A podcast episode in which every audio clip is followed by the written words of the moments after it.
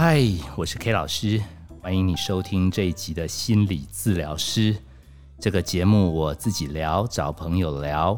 如果你们身心感觉到疲惫、压力、有烦恼，也可以写信来，我们会一起讨论。希望在这样一个不容易的时空当中，我们有一个这样子取暖的时间，在大家聆听的时候，帮自己找到一个身心安顿的方式。今天这一集要跟大家聊的是理所不当然。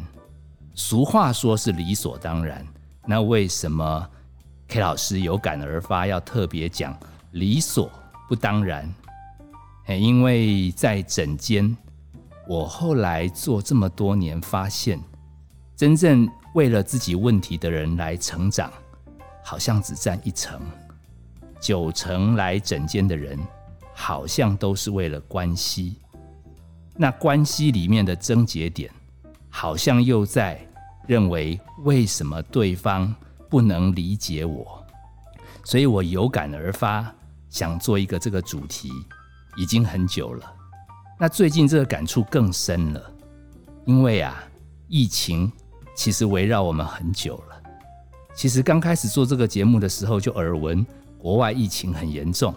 我们防守很成功，我心里想说，我们就是宝岛嘛，哦，那个福大命大，应该慢慢就没事。那世界这个苦难也有结束的一天，哦，所以以为只是按下一个暂停键，哦，有的时候还会看一看香港的照片、日本的照片、欧美的照片，想说等到疫情结束后，我们就可以重启快乐的旅游生活。也没有想到，哇！这两年多下来，感觉一波未平，一波又起。好，然后经济压力也越来越大，还有什么俄乌战争，好像还要决战，我会不会跑出核子弹都不知道。哦，再想下去，K 老师那个自己的焦虑症都快要出来了。所以后来才想，会不会 K 老师自己也理所当然的觉得，好像生活应该在苦难过后要回去啊？这苦难怎么一波一波，压力怎么一叠一叠都没有消减，这日子到底要怎么办？所以决定哎，把我在整间的观察，还有把现在现实生活的一些连结做成一集。那最最最关键的一个不一样的地方，就 K 老师这个行业亲身经历，就是线上会议的活动变多了。那 K 老师有好多朋友也在做讲师。也在开会，那他们也都要用线上，甚至有很多大学教授私下都来找 K 老师抱怨说：“这疫情哈再不退去，以后都不知道要怎么教书了。”我说：“怎么了？”他说：“本来大学生已经比以前的学生要不知道该怎么讲，好像是新人类吧？他们好像已经越来越自我，但至少实体见面，大家还可以有些交流。”哦，这个线上讲课，那个每一个人通通关荧幕、关麦克风，啊，我自己在那边讲，讲久了我都觉得我是个疯子。然后我在自言自语，问半天说有没有人有问题，也没有人要问。他说再这样子疫情不退散，这个线上课程再这样下去，他说以后都不知道怎么当老师了。OK，老师心里想说。我也是啊，我都不敢说。其实我自己有的时候线上讲课，我也不确定那个感觉有五十个人在听，他们有没有在听。后来在想，哎，我自己是怎么样适应的？哎，我赫然发现，好像是练习录 podcast，无意间帮我治疗了。因为我现在也是对着一支麦克风啊，还有一个不太理我的阔少啊，我就觉得好像我得自言自语。可不知道为什么，因为你们哈好像都会在网站上来留言回馈，我觉得你们很真实的存在。后来实体见面会，你们还真的有来，所以就发觉，哎，其实我不是在对空气讲话，真的有人在听。好，我慢慢慢慢才相信，其实我只要把我的祝福、专业尽量透过空中传递出去，应该还是有人可以从中得到一些感受的力量。妙就妙在这个线上会议。其实已经弥漫到不是只有上课，连我们朋友的聚会也被迫，尤其最近这几天，哦，疫情好像都是不是三位数，是四位数，将来可能还五位数，我们也只好用线上来聊天。我们也甚至因为这样子，大家感情都有一点点疏离。好，其实我们还是蛮珍惜相聚的时间。可是线上线上聊天真的挺麻烦。我们以前哈八个人聊天，好，如果我们没有很喜欢这个人聊，我们还可以跟旁边的人聊两句，反正总有人闲着嘛。好，所以有的时候同一个时间两三个人在聊天，两三个人在聊天，这也是时有的事。线上会议最妙的是，也不太能有次团体，因为哈一个人讲话，如果同时间还有别人讲话，哎，那就蛮吵了，大家都听不到。好，所以比较哈沉得住气的，就顺便修炼起倾听的力量。哎，现在我发觉，可能大学生。也都在修炼倾听的力量吧，所以他们就不吭声了。那那那擦枪走火点是什么呢？我们这八九个老朋友，嘿，其中有一个，其实他很在意我们这一群的聚会，他每次都问有没有机会改成实体。那我们都说不要吧，尤其很多我们在医院跑来跑去，彼此万一确诊了、传染了就不好了。然后他呢，每次到了聚会前，都会私下。发很多讯息问你一定会参加线上会议吗？哦，这一次你有困难吗？那我们原则上就说可以呀，不行啊。那结果那一天的聚会，我们这个同学突然心情不好，然后有一个同学比较晚上线，他突然话题一转，就围绕着那个比较晚上线的同学说：为什么最近这三次会议，我每次问你要不要参加？你都不肯按确认，好，那我们那个同学比较慢参加，还在说不好意思啊，有一点忙啊，刚好家里有一点事啊，现在人也还不在家。我看他也是在户外，都还勉强上线，也已经是很重视这个团体。好，那刚好因为我在吃面，所以 K 老师的荧幕也是关着，我是看得到我们另外有两三个同学，这个时候表情有一点尴尬，因为提出质疑的朋友，他的荧幕是关着。然后被质疑的那个人，荧幕也是关着，只有两三个其他本来在聚会聊天的人，这时候没话讲，只好听他们吵架。啊，后面吵架就很像连续剧，你不够朋友啦，我们交情那么久了，好，我知道你最近很辛苦很忙，啊，你回一下，说要参加不参加有那么难吗？他说我又不是只针对你们这个活动不回，我最近低到。我最近心情低落到什么活动我都懒得回，我不是针对你们。他说那不一样啊，我们交情不一样啊，你不够朋友啊，怎样怎样？好，那他说我再告诉你，这几次聚会我哪一次不是赶着参加没有回？我下次回可以吧？我以后一定回可以吧？他说我又不是这样要凶你，哦，我只是怎样怎样怎样，哦，你何必这样子？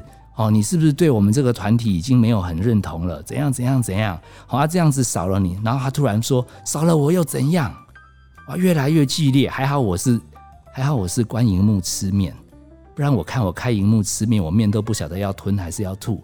哎，我只看我们另外两个同学，这时候荧幕也不好意思关，因为怕关了这个场面会不会表示大家都更疏离？哇，一直吵一直吵。吵了三五分钟，我们其中一个同学感觉都快要气到哭了，另外一个也很委屈，他觉得他真的没有不在意，而且他已经答应以后会回嘛，以后会回。最后我们那个同学说：“你你知不知道我一直问，只是怕说大家聚会来的不整齐啊。如果你真的有困难，我会叫大家再调时间来一起，让更多的人可以参加。我一直问你，只是为了这样。哦，然后那个场面有一点感伤。”我我那时候面也快吃完，只是觉得啊，我们这群人也真的老了，真的哈，好像老到有的时候很在乎朋友，可是朋友似乎每一个人都有各自的处境。那我心里也在想，哎啊，这个场面现在要怎么怎么收场？因为一个感伤，一个沮丧，旁观者也无奈。哎，妙了，有一个同学他在国外连线，他一直都没有吭声，他突然说，哎。我听你们两个 A 先生跟 B 先生在这样子争吵的过程中，应该很严肃啦。可我插个话，我好像明白了，我好像明白了，我女儿她在谈恋爱，她最近都不太理她老妈的讯息，然后我很沮丧，我很难过，我一直觉得把他养这么大，栽培到国外，哦，我在这边等他，到底可不可以拿到入学通知？我没有回台湾，就是要守着他，他居然对我爱理不理的，到底要不要回家？到底周末要不要回家？也不多说一声。但是我刚刚不知道为什么，我释怀了。哎，这时候我就开荧幕了，因为我很想，我很想发言，因为我觉得好像大家突然在这个苦难中领悟到一点什么，刚好符合我之前就一直在整间观察到的现象，叫你的理所未必是他的当然。结果我们同学继续讲，他说：“哈，其实刚刚 A 同学也是因为很在意我们嘛。”所以才每一次开会前就左叮咛右叮咛。那 B 同学也是因为辛苦嘛，真的最近心情低落没有回。其实大家都有苦衷。我在想哈，我这个妈妈可能人在国外，朋友你们都在台湾，所以我就盯我女儿盯得比较紧。那我想她最近因为适应国外生活了嘛，可能也要谈恋爱，也有忙课业，所以她的世界里面我只是她的十分之一。其实她也不是故意要不理我。她也还在乎我，只是她还在乎另外九件事。我也许可以释怀，反正我这样子决定，明天去多参加一点别的活动好了，不要老是一直在等周末到底要不要为他留一盏灯。这样子想久了，我都会沮丧。好啦好啦，你们也不要那个难过了，你们也是互相在意对方嘛。我终于逮到机会说话，我第一句就说。A 的理所未必是 B 的当然，然后他们都愣住了，因为我突然开荧幕，一本正经说这句话。我说这一这这一段对话收录到我 Podcast 可以吗？我说一定会对很多人有启发的。哎，他们都没有说话。我说尤其刚刚我们在国外这个同学的感触，我觉得可以提醒很多大人、很多大学教授不了解，其实不同世代、不同的人。其实情感一直都在，关系也都恒长，只是因为时空拉远了，只是因为现在受到疫情，很多时候我们不能常交流，每一个人又有各自家庭的牵绊，不容易常聚会。于是我们好像觉得我们这些朋友交情变淡，没有，只是在某个时间点，你的理所不是他的当然，所以这样子的状态。会不会有机会让我们自己去消化？有的时候，我们把我们的意见表达完，那对方坚持不回应，那我们不爽，下次就暂停一次问候他，让他知道我们也是有脾气的。好，真的，如果又两三个月过后还是放不下心，我们就再问候。其实我绕着弯是想跟 A 同学讲，B 同学也有苦衷。那 B 同学一时间没有回，那你的出发点是好的，不要当关心后来变成压力，好像你这样的付出，对方立刻一定要有回应，结果造成两败俱伤。我经常在陪伴关系当中看到这样子的微妙，就是照顾者因为有被照顾者这样子的牵绊。而他决定牺牲自己的人生来照顾对方，表面上这是一个很美好的事，可是，在经过三个月、半年后，好像这样付出照顾的人都感觉自己被掏空，然后开始觉得自己的人生被被照顾者给耽搁了。我一直觉得，这时候一定要提醒自己：你的理所未必是他的当然，他需要你。但是他未必能在他低潮的时候，对于你的照顾，可以常常立刻给出感谢。如果真的真的自己累了，其实可以有一点不爽，也可以暂停付出，等到自己状况好了再重新关怀。还有，我觉得要相信关系是恒长的，曾经的情感其实一直都在。千万不要为了理所当然要对方回应我们的期待，搞到最后真的把曾经的美好也变不见。今天的金句要奉送给我们听友的是：安全感要自己长出来，因为在心理肌肉的部分来说，只有自己把肉长结实了，才能面对周围朋友一时间没办法回应我们的期待。我可以一口气讲这么多，就是我深深相信我们的听友有认真听。而且在很多深夜中，你们甚至从我们这样的分享得到了一些启发，得到了一些心情的温暖。希望大家慢慢沉淀，回味一下。或许你的理所未必是他的当然。我们可以对对方有期待，这是人性。但是如果对方的期待未如我们自己预期的时候，留一点时间给自己消化自己的付出。